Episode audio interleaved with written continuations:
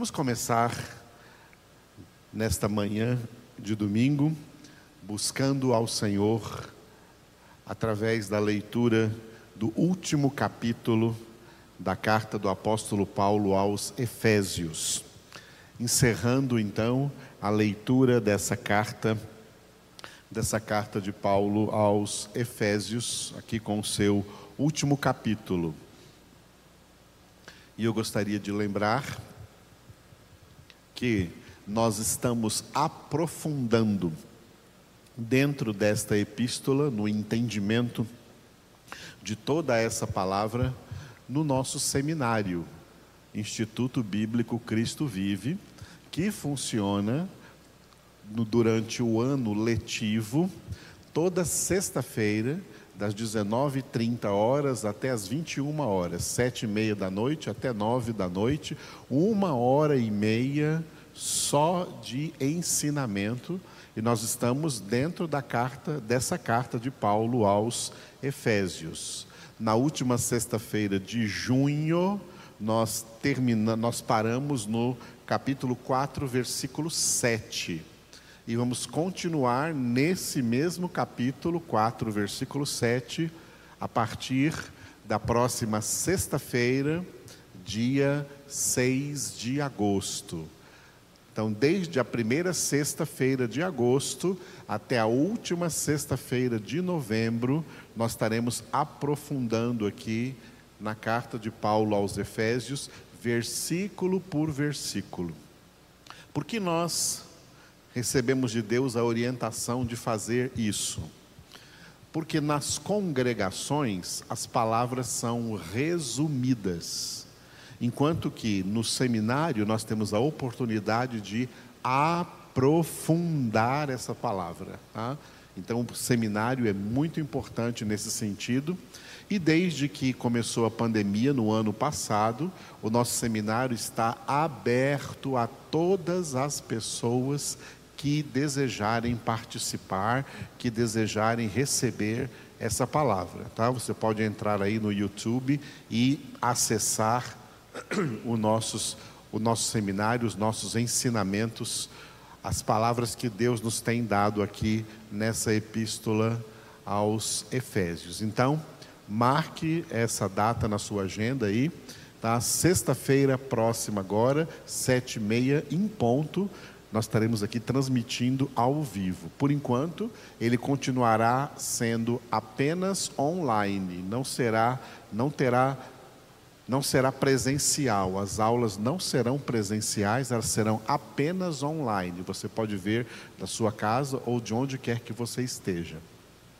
E se por algum motivo ou compromisso você não puder estar conectado às sete e meia comigo aqui, a aula estará sendo gravada, a transmissão estará sendo gravada para que você assista, participe na hora que você puder. Ok? Então você participe e receba essa palavra de Deus. Palavra para quem vai morar no céu. Sem santificação, ninguém verá o Senhor. E o instrumento da santificação é a palavra. A palavra nos santifica. É por isso que o nosso ministério é o ministério da palavra de Deus na sua vida, porque é essa palavra que te prepara para a glória eterna com Deus. Sexta-feira, dia 6 de agosto, sete e meia da noite, portanto, estaremos retornando às nossas aulas no nosso Instituto Bíblico Cristo Vive. E as congregações continuarão como sempre, sábado, sábado às 18 horas, domingo às 10 horas da manhã e às 18 horas. Hoje à noite, hoje à noite, como é o primeiro domingo do mês, nós também estamos no nosso boletim passando por essa epístola aos Efésios. Hoje à noite será o dia de nós meditarmos em Efésios capítulo 5, versículo 4, no nosso boletim de hoje à noite.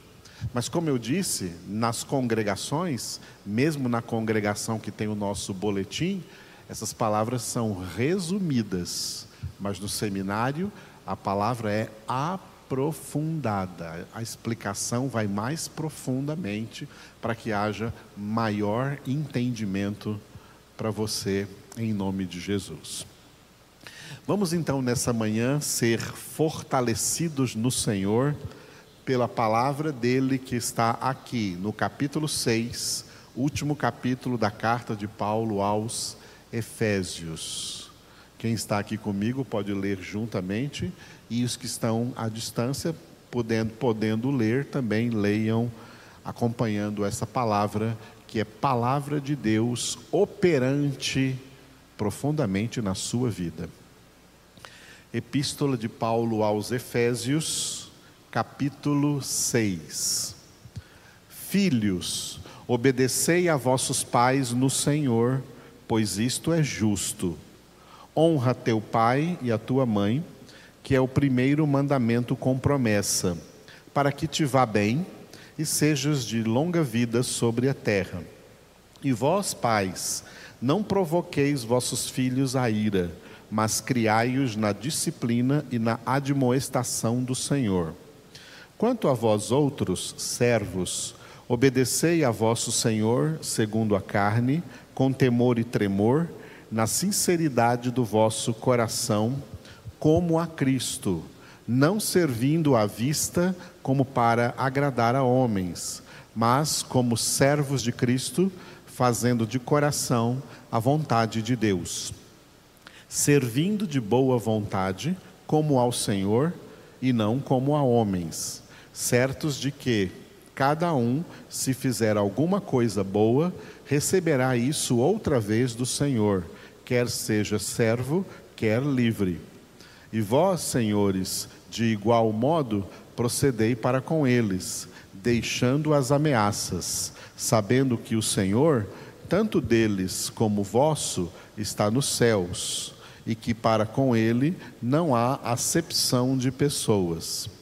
Quanto ao mais, sede fortalecidos no Senhor e na força do seu poder, revestivos de toda a armadura de Deus, para poder ficar firmes contra as ciladas do diabo. Porque a nossa luta não é contra o sangue e a carne, e sim contra os principados e potestades contra os dominadores deste mundo tenebroso, contra as forças espirituais do mal nas regiões celestes. Portanto, tomai toda a armadura de Deus, para que possais resistir no dia mau e, depois de terdes vencido tudo, permanecer inabaláveis. Estai, pois, firmes, cingindo-vos com a verdade e vestindo-vos da couraça da justiça Calçai os pés com a preparação do evangelho da paz, embraçando sempre o escudo da fé, com o qual podereis apagar todos os dardos inflamados do maligno. Tomai também o capacete da salvação e a espada do Espírito, que é a palavra de Deus, com toda oração e súplica, orando em todo o tempo no Espírito e para isto, vigiando com toda perseverança e súplica por todos os santos, e também por mim, para que me seja dada, no abrir da minha boca, a palavra, para com intrepidez fazer conhecido o mistério do Evangelho, pelo qual sou embaixador em cadeias, para que em Cristo eu seja ousado para falar, como me cumpre fazê-lo e para que saibais também a meu respeito e o que faço, de tudo vos informará Tíquico, o irmão amado e fiel ministro do Senhor. Foi para isso que eu vou-lo enviei, para que saibais a vosso respeito e console o vosso coração. Paz seja com os irmãos e amor com fé da parte de Deus Pai e do Senhor Jesus Cristo. A graça seja com todos os que amam sinceramente a nosso Senhor Jesus Cristo. Aleluia. Este capítulo 6 da carta de Paulo aos Efésios se tornou famoso entre os crentes por causa da armadura de Deus. Uma armadura, que é uma linguagem metafórica, uma analogia, para entendermos muitas coisas que nós recebemos de Deus no exercício do nosso combate espiritual. Neste mundo, nós vivemos em meio a uma guerra espiritual. Uma guerra sem trégua, sem descanso. Essa guerra está acontecendo aqui no nosso planeta 24 horas por dia, todos os dias de cada ano, desde Gênesis capítulo 3, desde que o homem pecou.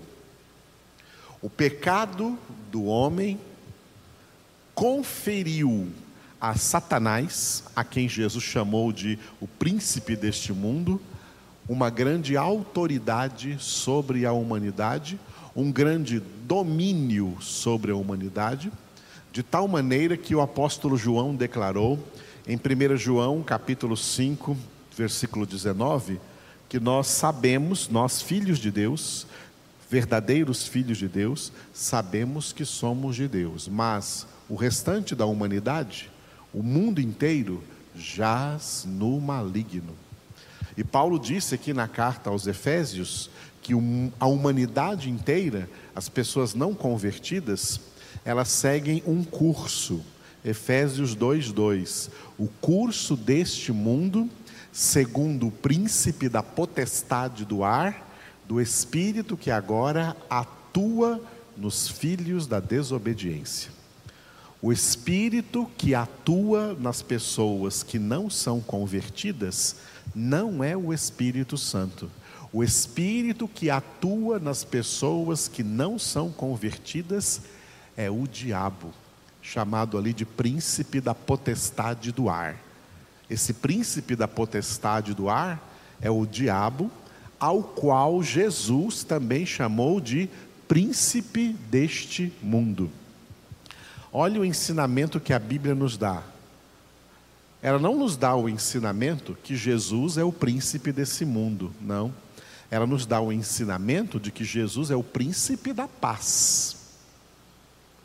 E o próprio Jesus é quem trouxe o ensinamento de que o príncipe deste mundo é o diabo. O diabo é o príncipe do mundo, Jesus é o príncipe da paz é diferente. Tá? São duas realidades espirituais antagônicas diferentes. Nesta guerra, o apóstolo Paulo esclarece, neste versículo que eu vou reler com vocês, e vocês vão reler comigo, o versículo 12, que a nossa luta, a nossa luta, o nosso combate, não é no campo físico, não é no campo material, não é no campo social. A nossa luta é no campo espiritual. É o que Paulo diz aqui, versículo 12. Porque a nossa luta não é contra o sangue e a carne, e sim contra os principados e potestades, contra os dominadores deste mundo tenebroso, contra as forças espirituais do mal nas regiões celestes. Então, a nossa luta aqui, a luta dos filhos de Deus, não é contra o sangue e a carne. O que, que essas duas palavras representam? O sangue e a carne representam os homens, representam a humanidade. A nossa luta aqui nessa terra, oh amados, como precisamos entender isso? Não é contra homem nenhum.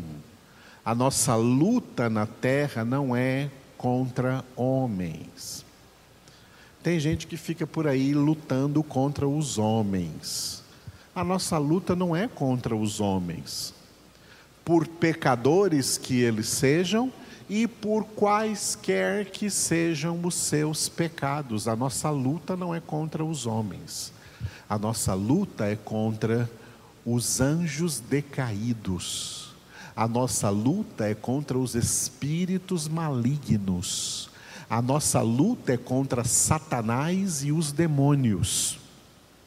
Por isso, Jesus também declarou em Lucas 10, 19, anote aí, Lucas 10, 19, Jesus disse: Eis que eu vos dei autoridade, eu vos dei poder para pisardes serpentes escorpiões e sobre todo o poder do maligno, e nada absolutamente vos causará dano. A nossa luta é contra Satanás, é contra os demônios, não é contra os homens. O que a palavra de Deus nos ensina em relação aos homens é o seguinte: em relação aos homens, nós não somos guerreiros, não somos lutadores contra os homens. Em relação aos homens, nós somos pacificadores e não lutadores. Somos pacificadores. Jesus pregou isso em Mateus capítulo 5, no início do Sermão da Montanha, quando ele disse: Benditos os pacificadores, porque serão chamados filhos de Deus. Filhos de Deus são pacificadores. Filhos de Deus não têm guerra contra seres humanos, contra outros homens a nossa guerra, a nossa luta, o nosso combate é contra o diabo e contra os demônios, e para essa luta, Deus já nos deu em Cristo Jesus todas as armas de vitória. Todas as armas para sermos nessa luta mais que vencedores. Em relação aos homens, nós devemos o que? Primeiro, como pacificadores, amar. Amar todos os homens indiscriminadamente, incondicionalmente. Sabe como? Como o Senhor nos amou. O Senhor não nos amou sem nós merecermos. Nós temos que amar todos os homens, muito embora eles não mereçam esse amor mas nós temos que amar a todos os homens. E movidos por esse amor que é derramado em nossos corações pelo Espírito Santo que nos foi outorgado, esse amor que é uma das que é a principal das nove características do fruto do Espírito Santo, baseados nesse amor, nunca jamais fazer mal a nenhum homem mas somente o bem. E como fazemos esse bem? Exercendo o nosso duplo ministério, orando em favor de todos os homens, como Paulo descreveu em 1 Timóteo capítulo 2, versículo 1, orando em favor de todos os homens. Nós, filhos de Deus, nós não oramos contra homem nenhum, oramos em favor, não oramos amaldiçoando nenhum homem, nós oramos abençoando todos os homens indiscriminadamente, não importa quão pecadores sejam e não importa quais sejam seus pecados. Oramos abençoando a humanidade, oramos abençoando todos os homens. E, como Jesus ordenou em Marcos 16, 15, pregando o Evangelho, pregai o Evangelho a toda criatura. Toda criatura aí é todo homem não convertido, porque todo homem não convertido não é filho de Deus, é criatura de Deus e o maior bem que somente nós podemos fazer para esses homens pecadores é pregar para eles o Evangelho. Não é guerrear contra eles, não é lutar contra eles, não é discutir com eles. Vamos falar sobre discussão ainda hoje na nossa congregação. Nós não somos discutidores para ficar discutindo com ninguém. Nós somos anunciadores que anunciamos o evangelho de Cristo Jesus a todos os homens, sem nos importar com quem eles sejam ou o que eles fazem. Tratamos a todos os homens sem discriminação, sem acepção de pessoas, amando a todos, abençoando a todos, fazendo bem a todos, orando por todos e pregando o Evangelho a todos. A nossa luta é no campo espiritual, luta que ninguém mais pode lutar, somente nós, os filhos de Deus. Quem não é filho de Deus, é dominado por Satanás e pelos demônios.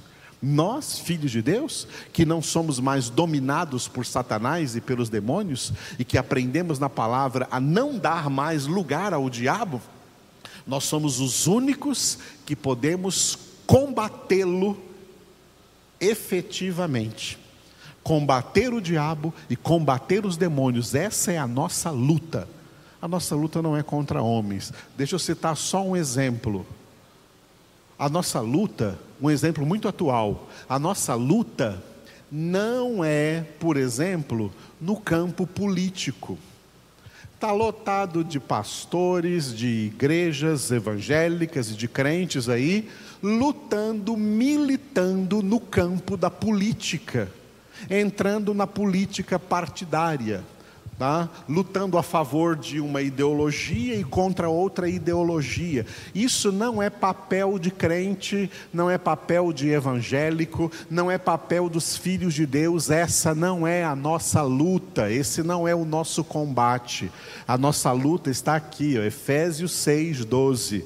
A nossa luta é contra principados e potestades, contra os dominadores deste mundo tenebroso, contra as forças espirituais do mal. Resumindo, a nossa luta é contra Satanás e contra os demônios, não é contra os homens em nenhuma circunstância. Para os homens, nós somos pacificadores, mensageiros da paz. A nossa luta é contra o diabo e contra os demônios. E é por isso que somos armados com toda essa armadura espiritual que Deus nos concedeu em Cristo Jesus. Aleluia. Aprenda essa lição e saia de combates nos quais Deus não colocou você. Porque quando o crente entra em combates onde Deus não o colocou, ele peca. E ao pecar, ele perde a autoridade espiritual e já não é capaz de derrotar Satanás e os demônios. E acabam sendo crentes derrotados e fracassados na vida espiritual e tem igrejas inteiras dessa forma. Vamos ficar de pé e orar ao Senhor. Ó Deus Todo-Poderoso, te louvamos, porque a nossa luta não é contra o sangue e a carne, e sim contra os principados e potestades, contra os dominadores deste mundo tenebroso, contra as forças espirituais do mal nas regiões celestes. A nossa luta é contra Satanás e todos os demônios, e para essa luta, para essa guerra, para esse bom combate, o Senhor já nos deu todas as armas de vitória em Cristo Jesus. O Senhor já nos deu tudo o que precisamos para ser, neste combate, mais que vencedores. Obrigado, Senhor, por essa palavra que o Senhor traz nessa manhã aos nossos corações, iluminando as nossas mentes, as nossas, nossas consciências nossas almas e fortalecendo os nossos corações para amar os homens, para ser diante dos homens pacificadores, anunciadores da mensagem de paz, da mensagem de reconciliação, intercessores em favor de todos os homens, e contra o diabo sermos inflexíveis, contra Satanás usarmos a autoridade que o Senhor nos deu para pisarmos serpentes, escorpiões e todo o poder do inimigo, sabendo que ele não pode causar mais nenhum dano em nós, porque aquele que está em nós é maior do que aquele que está no mundo. Te adoramos, ó Pai, por esta verdade e por essa realidade espiritual na qual nós vivemos. Bendito é o teu nome. Te louvamos, Pai, te louvamos, Jesus, te louvamos ó Espírito Santo de Deus. Amém. Amém. Glória a Deus. Ele é o leão da tribo de Judá.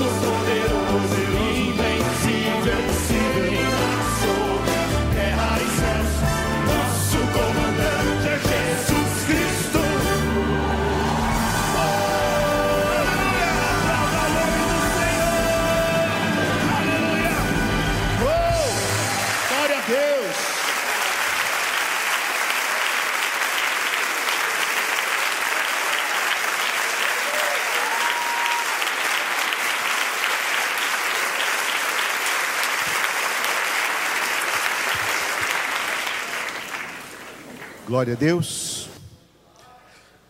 Na nossa guerra espiritual, Jesus é o comandante, ele marcha à nossa frente. Como cantamos também em outro canto, o nosso general é Cristo, seguimos os seus passos nesta guerra e por isso somos mais que vencedores. Na segunda parte da nossa congregação, nós vamos meditar no penúltimo versículo do Salmo 73. Salmo 73, versículo 27. Eu gostaria de oferecer esta esta palavra, essa meditação e a oração que faremos logo a seguir, pelos primeiros três aniversariantes desse novo mês de agosto. Meu filho Paulo Isaac, que faz aniversário amanhã, segunda-feira, dia 2. O Ricardo, esposo da Rubiane, que faz aniversário na terça-feira, dia 3. E a Neila, que está aqui conosco, que faz aniversário dia 4. Glória a Deus. É, mas a Sandra, eu vou dar parabéns para ela só sexta-feira. Sexta-feira já vai ter aula aqui, viu, Sandra? Então, sexta-feira, vamos orar pela Sandra. Então, na nossa primeira aula de Efésios, vamos orar pela Sandra, que faz aniversário dia 6, né? Sexta-feira. Glória a Deus. Não é? Eu costumo brincar com as pessoas, para algumas pessoas, alguns aniversariantes é parabéns, para outros é sinto muito. Você está ficando mais velho. Glória a Deus por isso. Mas Deus está no controle de nossas vidas. Então vamos orar por esses aniversariantes e vamos orar também, continuar sempre orando. Aqui nós sempre oramos em favor de todos os enfermos, para que sejam curados. O Senhor continua ministrando a cura divina, em nome de Cristo Jesus. Se você tem alguma enfermidade, coloque-se na presença do Senhor, porque Ele vai mandar com uma palavra e você ficará curado, você ficará curada em nome de Jesus. A palavra de Deus é profundamente terapêutica. Aleluia. Então, Salmo 73, versículo 27, o título aqui é forte, é Deus vingador. Deus é o verdadeiro vingador, viu? Não existem outros vingadores. Deus é o vingador. E quando Deus se vinga, ele é justo. Não é como os homens. Qualquer vingança humana é injusta. Qualquer. Tá? Qualquer vingança, qualquer revanchismo Qualquer vingança humana é injusta e é pecado, mas a vingança de Deus é totalmente justa. Ele é o único vingador justo. Neste versículo, Asaf declarou o seguinte, orando a Deus: Os que se afastam de ti, eis que perecem. Tu destróis todos os que são infiéis para contigo. Vamos repetir? Os que se afastam de ti, eis que perecem. Tu destróis todos os que são infiéis para contigo. Que forte, hein? Deus é o Deus das vinganças. E Deus vai se vingar de todos os ímpios. Muitos experimentam vingança de Deus em vida, na terra. Muitos já estão experimentando vingança justa de Deus no inferno. Mas todos os ímpios ainda experimentarão a eterna vingança de Deus quando forem lançados no lago de fogo e de enxofre. Porque ah, Deus é amor? É. Deus é misericordioso? É. Deus é compassivo? É. Deus é bom? É. Mas Deus também é justo, Deus também é vingador, e está escrito na palavra que horrível coisa é cair nas mãos do Todo-Poderoso. Cuidado, vigia sobre Deus ser um Deus vingador, Nós temos muitos textos. Um deles é o Salmo 94, versículo 1, onde está escrito: o salmista orou assim: Ó Senhor, Deus das vinganças, ó Deus das vinganças, resplandece. Vamos dizer? Ó Senhor, Deus das vinganças, ó Deus das vinganças, resplandece.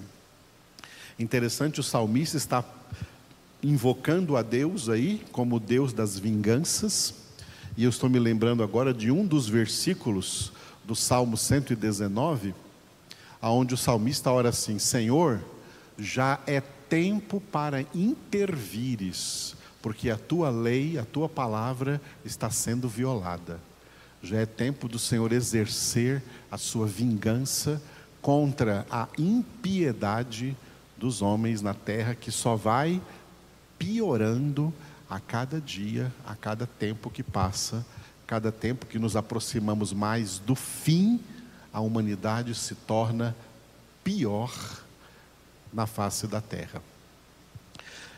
Mas este versículo 27 do Salmo 73 se divide em duas partes, parte A e parte B. A parte A fala acerca dos homens afastados de Deus. Nessa parte A, Asaf declarou assim: ó, os que se afastam de ti, eis que perecem. Vamos repetir? Os que se afastam de ti, eis que perecem. Não há vida fora de Deus, não há vida longe de Deus. Longe de Deus só há morte, fracasso espiritual eterno.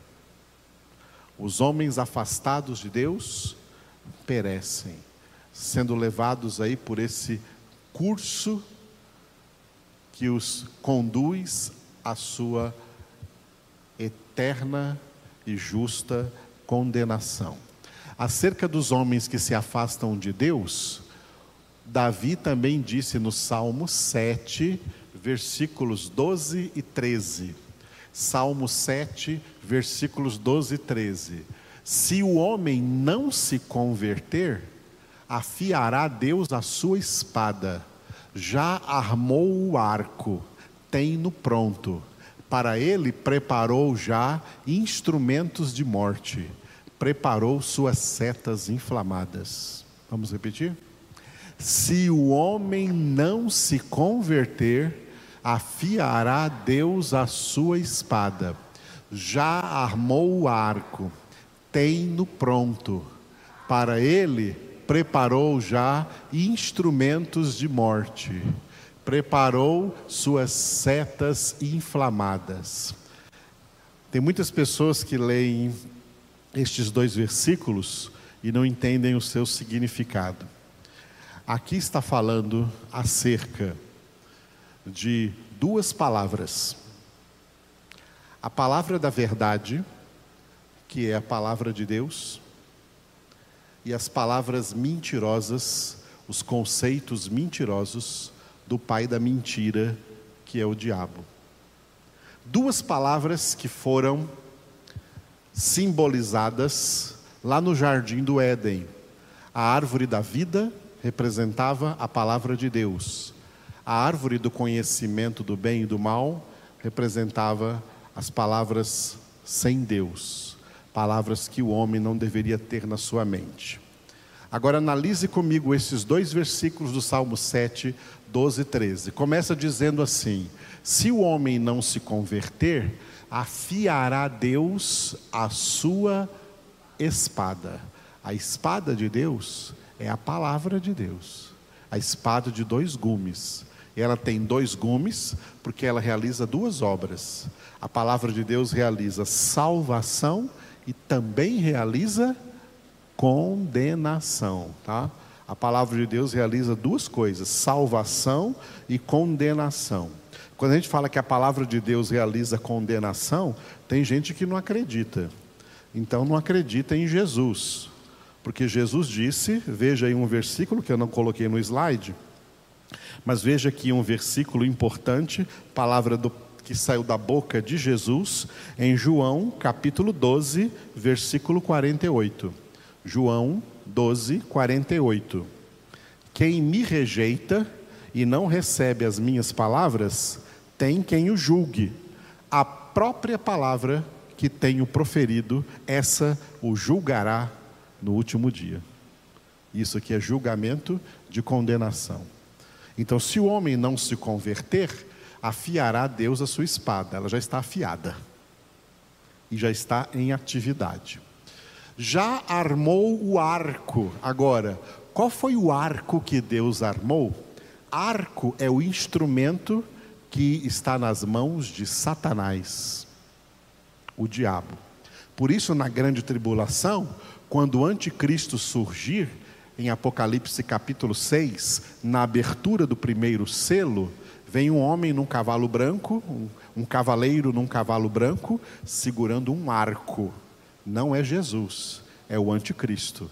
Ele segura um arco. Jesus vem num cavalo branco, no fim da grande tribulação, lá em Apocalipse 19, e ele vem com uma espada de dois gumes e não com um arco. O arco é o anticristo, é a arma de Satanás. E é Deus quem armou esse arco. Foi Deus quem armou, foi Deus quem colocou no jardim do Éden a árvore do conhecimento do bem e do mal para o homem não comer dela.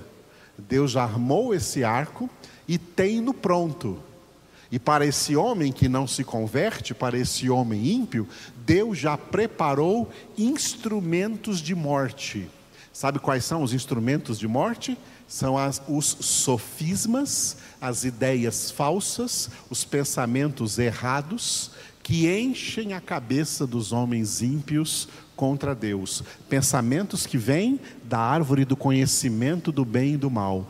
Pensamentos que penetram na mente dos homens como setas inflamadas. Por isso, na armadura de Efésios 6, nós lemos que o escudo da fé apaga os dardos inflamados do maligno. Essas setas inflamadas são exatamente os sofismas, as doutrinas falsas, os pensamentos mentirosos, os conceitos com os quais o pai da mentira enche a cabeça das pessoas, porque por meio dessas mentiras o diabo domina sobre elas. É como se Deus dissessem: Ah, vocês não querem a minha palavra? Então recebam as do diabo e sejam escravos dele. Quem recebe as minhas palavras é meu escravo, e eu transformo meus escravos em meus filhos. Agora, quem não recebe as minhas palavras se tornam escravos do diabo, filhos da desobediência, filhos da ira. Deus age dessa maneira em toda a história da humanidade e está agindo assim hoje. Na parte B do versículo 27 do Salmo 73, o título é Infidelidade, porque Asaf declarou o seguinte: Tu destróis todos os que são infiéis para contigo. Vamos repetir?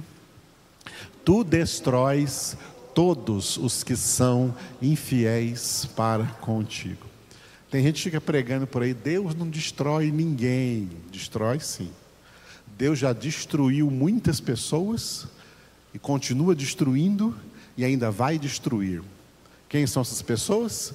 Todos os infiéis. Todos que são infiéis são destruídos. Estou me lembrando aqui de Atos 12, como Herodes foi destruído diante da plateia para quem ele discursava, lá em Cesareia, né, lá na cidade de Cesareia, junto ao mar Mediterrâneo, enquanto ele falava, né, ele era o rei Herodes, e o povo dizia: Oh, ele é um mito, ele é um Deus, é a voz de um Deus. E porque o povo estava glorificando aquele político, Deus ordenou que um anjo o ferisse e ele morreu ruído de vermes. Deus destruiu aquela vida, porque Deus destrói todos que são infiéis para com Ele. Isso é tão grave que Tiago escreveu agora para crentes. No Novo Testamento, Tiago 4:4. Infiéis, não compreendeis que a amizade do mundo é inimiga de Deus? Aquele, pois, que quiser ser amigo do mundo, constitui-se inimigo de Deus. Vamos repetir? Infiéis, não compreendeis que a amizade do mundo é inimiga de Deus? Aquele, pois, que quiser ser amigo do mundo, constitui-se inimigo de Deus. E o que Deus faz com todos os seus inimigos? Os destrói. O que Deus faz com todos quantos são infiéis para com Ele? Deus os destrói. Eu fico impressionado quando leio o Apocalipse, que narra profecias da grande tribulação, e como os ímpios na grande tribulação vão clamar por avalanche. Vão dizer aos montes e aos outeiros: caiam sobre nós, escondei-nos da ira daquele que está sentado no trono e da ira do cordeiro, porque chegou o dia da sua grande ira e quem pode suportar?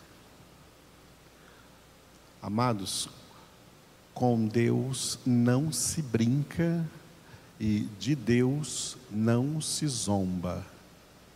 O mundo, a humanidade ímpia, a humanidade pecadora, estão brincando, estão zombando de Deus, estão, como o próprio Asaf disse aqui no Salmo 73, desandando sua boca contra os céus, escarnecendo de Deus, de Cristo, de Sua palavra e dos filhos de Deus, de quem é de Deus, e eles mal sabem que a justa ira de Deus está sobre eles. Por quê? João 3, 36. Quem tem o Filho de Deus, né? quem tem os filhos de Deus, tem salvação. Mas quem rejeita o Filho de Deus, sobre ele permanece a ira de Deus. não queira conhecer a ira de Deus. É horrenda coisa. É horrível coisa. Não há coisa mais horrível do que cair nas mãos do Deus irado, do Deus das vinganças. E essa palavra continua valendo. Deus destrói todos quantos são infiéis para com Ele. O que é ser fiel? Ser fiel é viver pela fé. Por isso está escrito e repetido algumas vezes na Escritura: o justo viverá pela fé. A vida do crente tem que ser radicalmente diferente do estilo de vida das pessoas do mundo. Crentes que imitam, ou se conformam, ou se adaptam com o estilo de vida dos ímpios, talvez para agradar a esses ímpios, está sendo infiel para com Deus.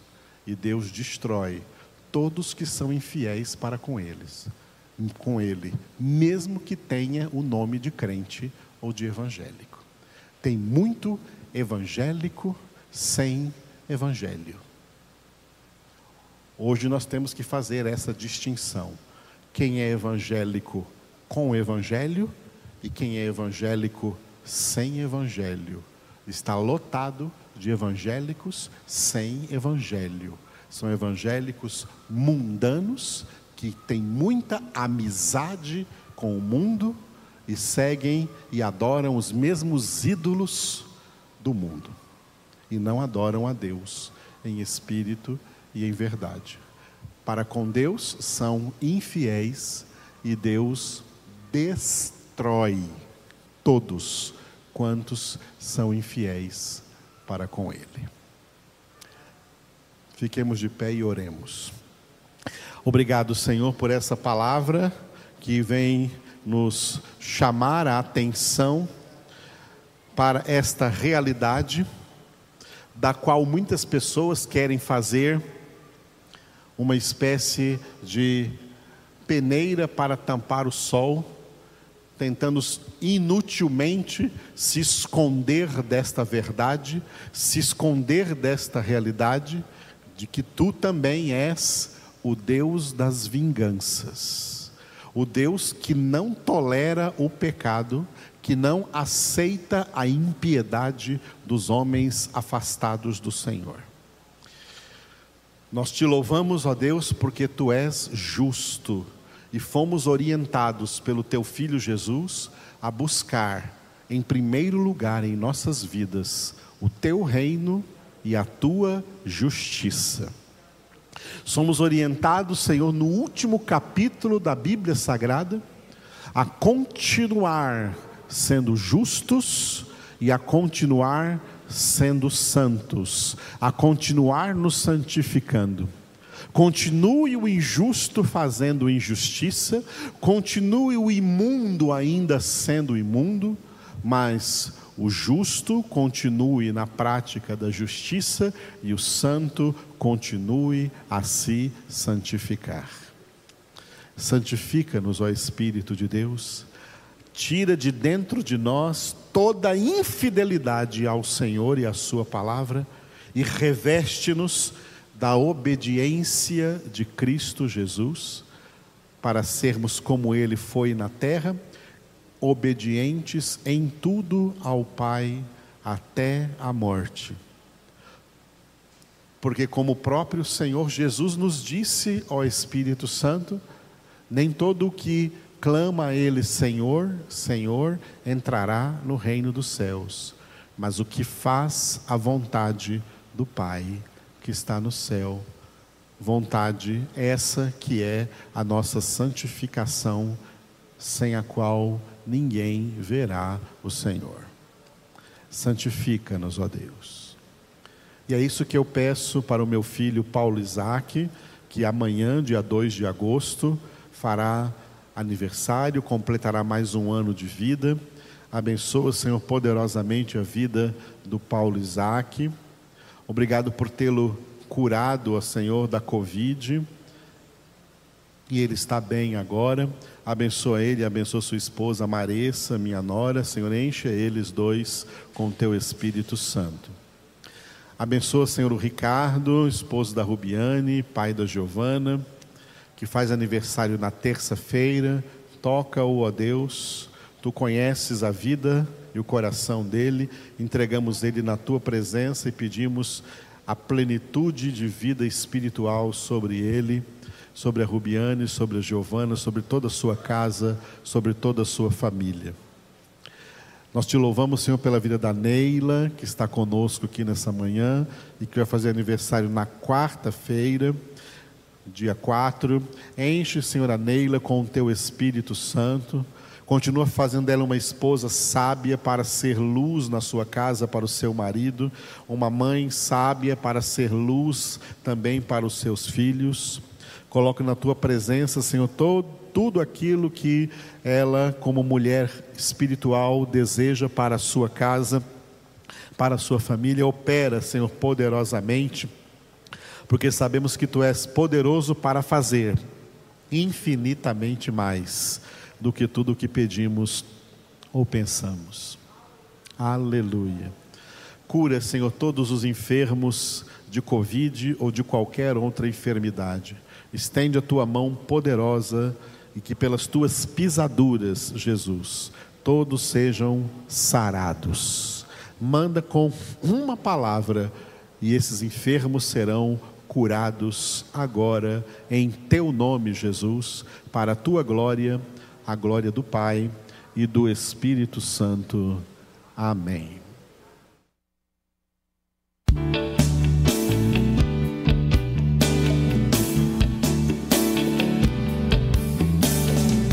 Ó bom e quão suave é que os irmãos vivam em união. Amém? Declara isso pro teu irmão. É muito bom, é agradável estar com você aqui nesta manhã e receber do Senhor. Bênçãos.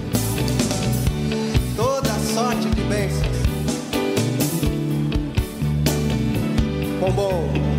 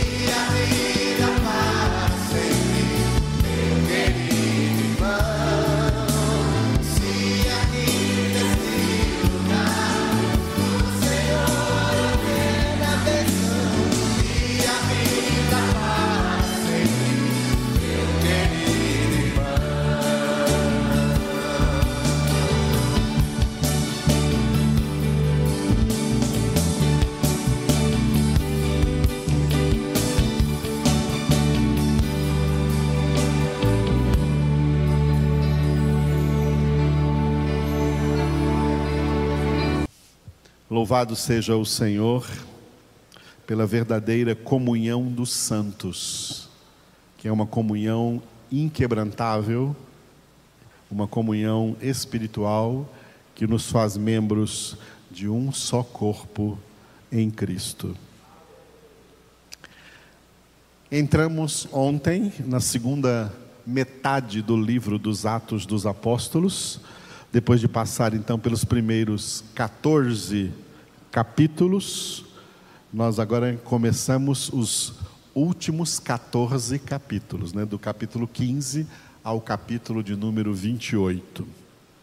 Neste capítulo de número 15, nos primeiros 29 versículos deste capítulo, nós vamos ler acerca do que é conhecido como o primeiro concílio da igreja cristã. O concílio da igreja de Jerusalém. O que, que é concílio? Concílio vem da palavra conciliação, vem do verbo conciliar. Ou seja, algumas questões sempre surgem no meio dos cristãos no intuito de dividi-los, de separá-los, de fazer facções, de causar divisão. Não pode haver divisão no corpo de Cristo. Quando isso surgiu na igreja aqui, depois da primeira viagem missionária do apóstolo Paulo com Barnabé e o crescimento numérico de gentios, pessoas que nunca foram de Israel e nunca foram judeus, e cresceram o número, cresceu o número dos convertidos ao cristianismo dentre os gentios, os cristãos convertidos do judaísmo quiseram sem sabedoria de Deus, impor a estes gentios convertidos a Cristo costumes judaicos, inclusive a circuncisão. Foi aí que surgiu uma questão, o surgimento da questão acerca da circuncisão, de que os judeus convertidos ao cristianismo acreditavam que os gentios, que nunca tinham sido judeus, uma vez convertidos ao cristianismo, precisavam ser circuncidados. A circuncisão fez parte da antiga aliança, ela não faz parte da nova aliança. Assim como muitas coisas, muitos elementos faziam parte da antiga aliança não fazem parte mais da nova aliança. Mas existem por aí muitas igrejas e muitos pregadores que se tornam judaizantes do verdadeiro cristianismo, querendo transformar o cristianismo num judaísmo, querendo transformar a igreja de Jesus Cristo em uma sinagoga judaica. Por isso, quando nós começamos ontem aqui, nós explicamos o seguinte: cristianismo não é judaísmo. E cristianismo não pode ser transformado em judaísmo. No cristianismo, nós não usamos elementos, costumes, práticas ou liturgias ou cultos que eram exclusivos da antiga aliança porque na nova aliança tudo se fez novo em Cristo Jesus.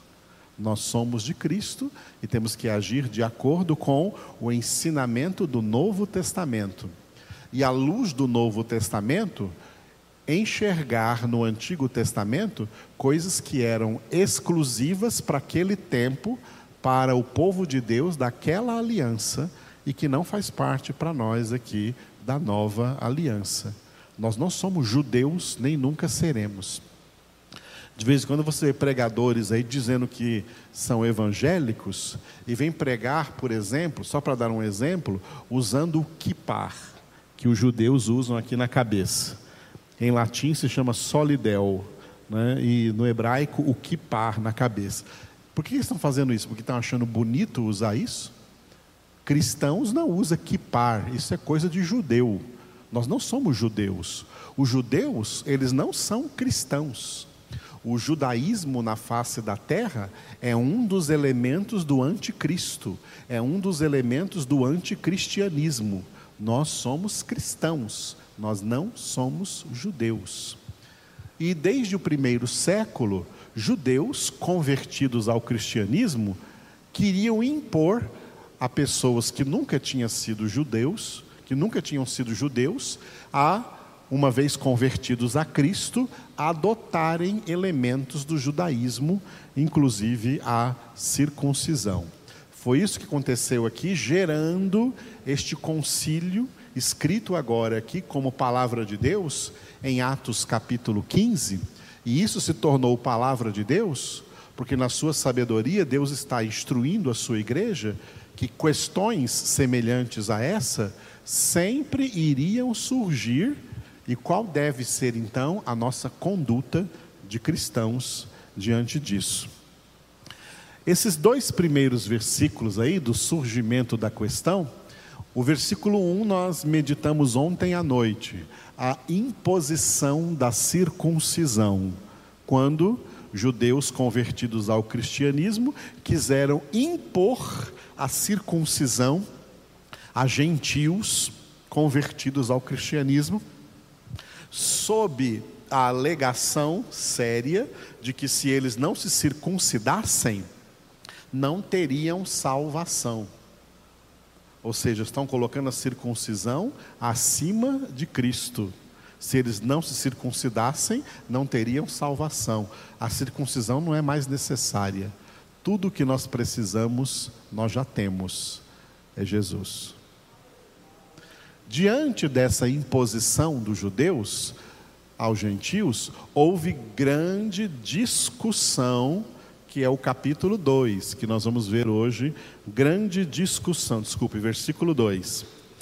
Tendo havido, da parte de Paulo e Barnabé, contenda e não pequena discussão com eles, resolveram que esses dois e alguns outros dentre eles subissem a Jerusalém aos apóstolos e presbíteros com respeito a essa questão.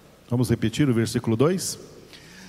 Tendo havido da parte de Paulo e Barnabé contenda e não pequena discussão com eles, resolveram que esses dois e alguns outros dentre eles subissem a Jerusalém aos apóstolos e presbíteros com respeito a esta questão.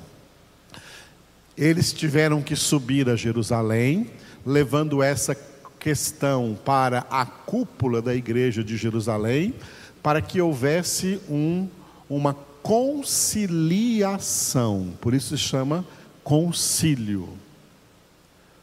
E é isso que deve acontecer quando um crente discorda de outro crente.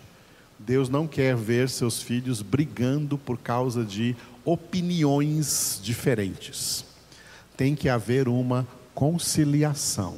Só que toda conciliação só pode acontecer à luz da palavra de Deus.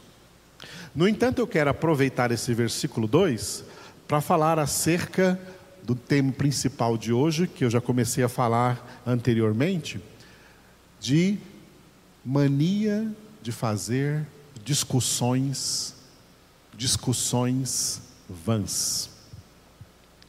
Filhos de Deus não se tornaram filhos de Deus para discutir com ninguém.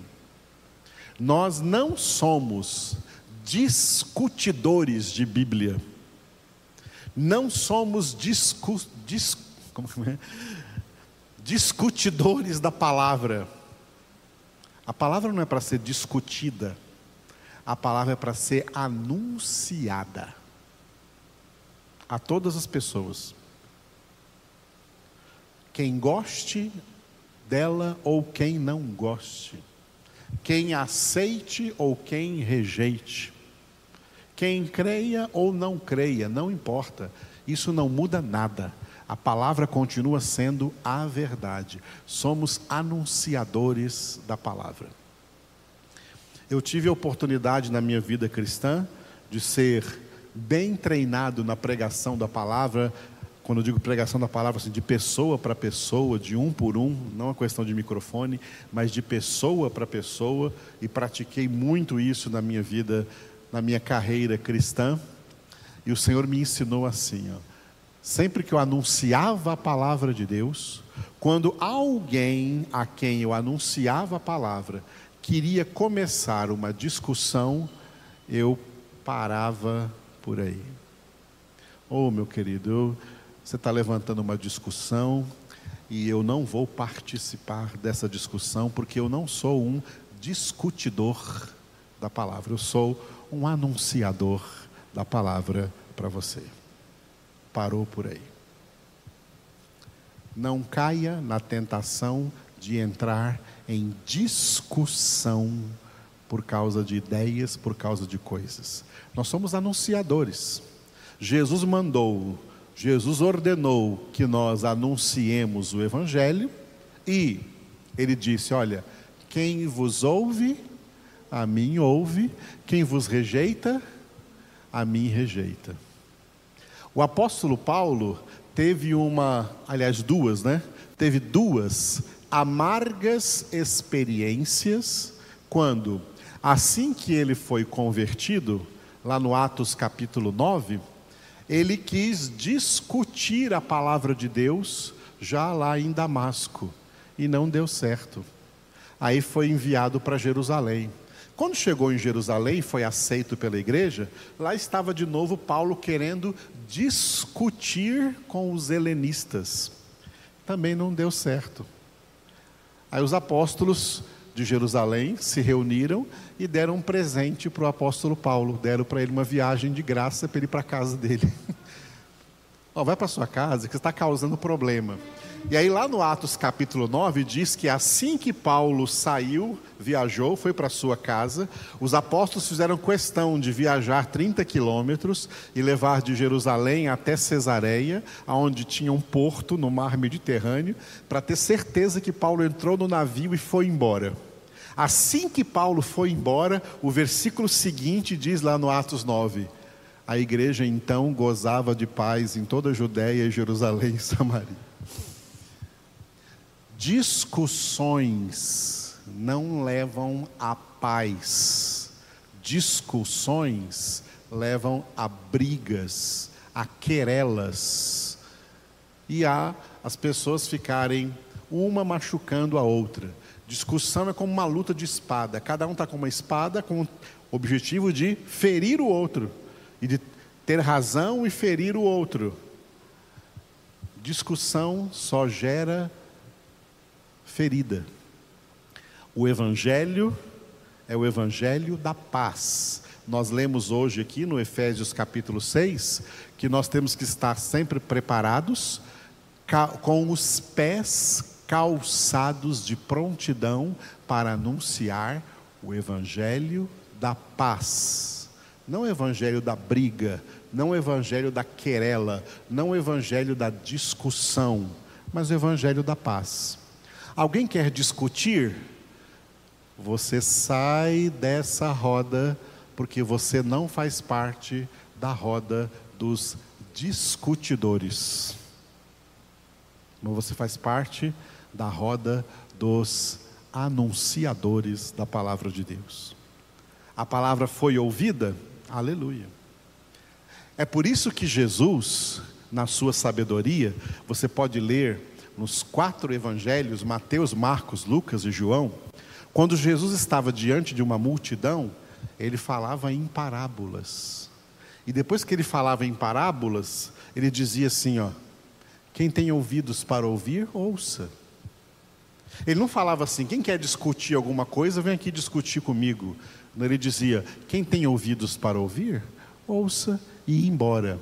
Ele se retirava para um lugar retirado, né, afastado, E geralmente os seus discípulos que estavam junto dele, aí para eles em particular, em secreto, longe da multidão, para eles Jesus ensinava profundamente a palavra. E um dia um deles perguntou para Jesus: Senhor, por que, que o Senhor ensina para nós, mas para as multidões o Senhor só fala por meio de parábolas? E aí Jesus explicou bem claro, está lá em Marcos capítulo 4, em Mateus capítulo 13.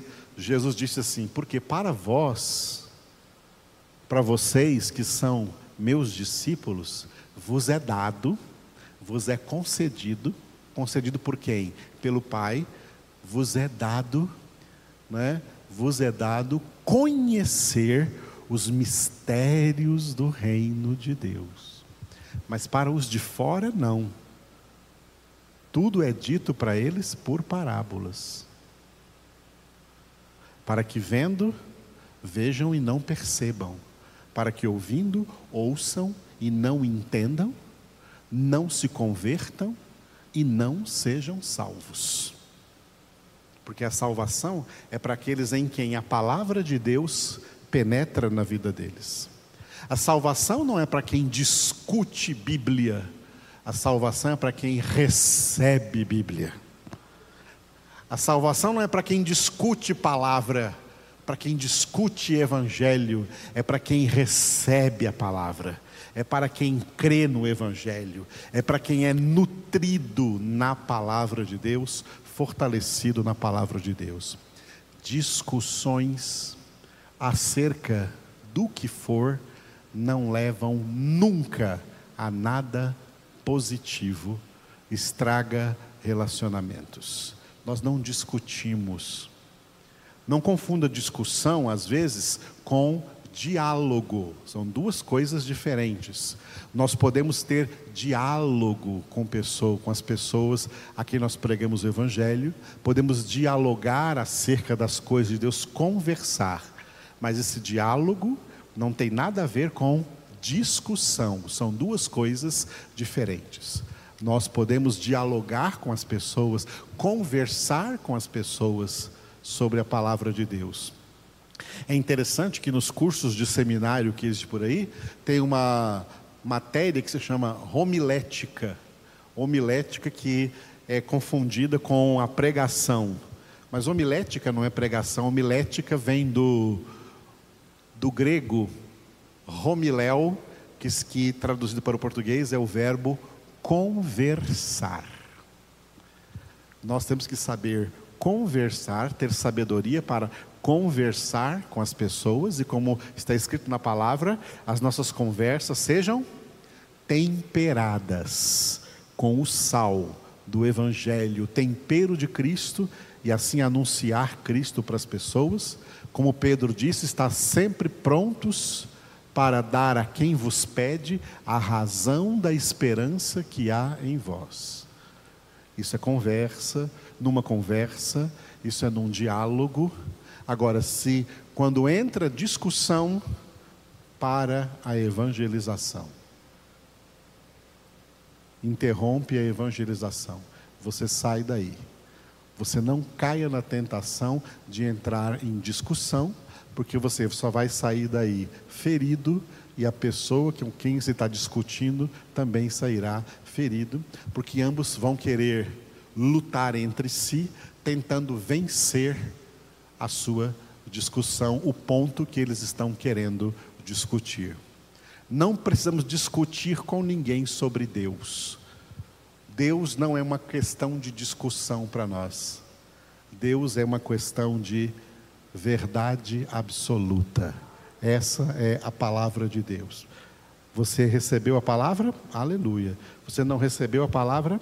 Problema seu foi anunciada para você, você crendo ou não, você querendo discutir ou querendo dialogar, conhecer mais, conversar mais sobre isso. São duas coisas diferentes. Por causa da circuncisão, o versículo 2 está dizendo que houve grande discussão que não deu em nada.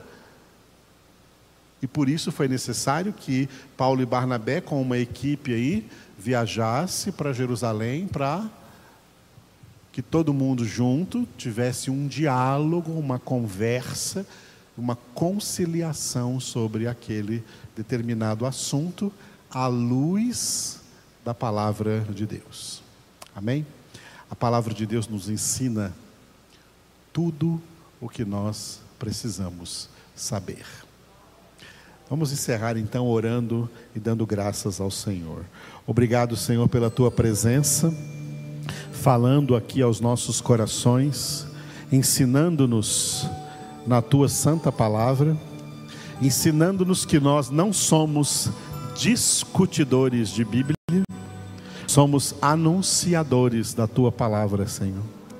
Somos chamados a anunciar a tua palavra, a conversar, dialogar com as pessoas, com conversas temperadas, salgadas, com tempero de Cristo, com o sal do Evangelho. Tira dos nossos corações toda tendência maligna de entrar em qualquer discussão por qualquer assunto que seja. Discussões só causam feridas, machucados, problemas, problemas de relacionamentos. Nós, teus filhos, fomos feitos pacificadores, preparados para anunciar o evangelho da paz. Jesus, tu és a nossa paz. Tu és o príncipe da paz. Aleluia. Por isso nós te adoramos, engrandecemos o teu nome, te glorificamos, porque tu estás conosco todos os dias até a consumação do século, ensinando-nos este evangelho da paz e tornando-nos instrumentos eficazes para transmitir este evangelho a outras pessoas em nome de Cristo Jesus. Aleluia. Toda glória, toda honra a ti, Senhor. Grande é o Senhor e muito digno de louvor. Aleluia. Na cidade do nosso Deus, seu santo monte. A alegria de toda a terra. Toda a terra grande é o Senhor em quem nós temos a vitória e que nos ajuda contra o inimigo. Por isso, por isso diante dele nos prostramos.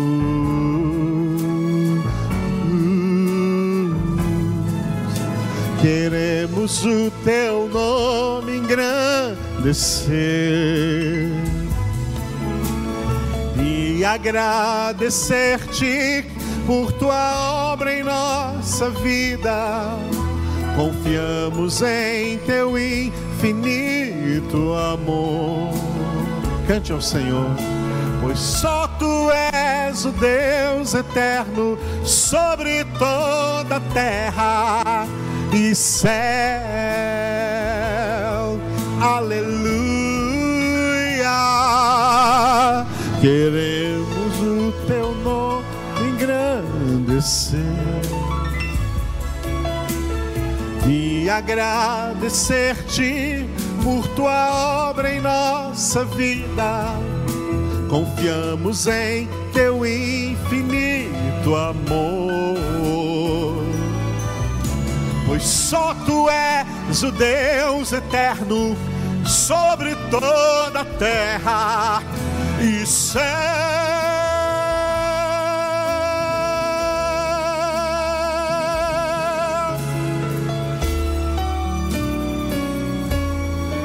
E céu.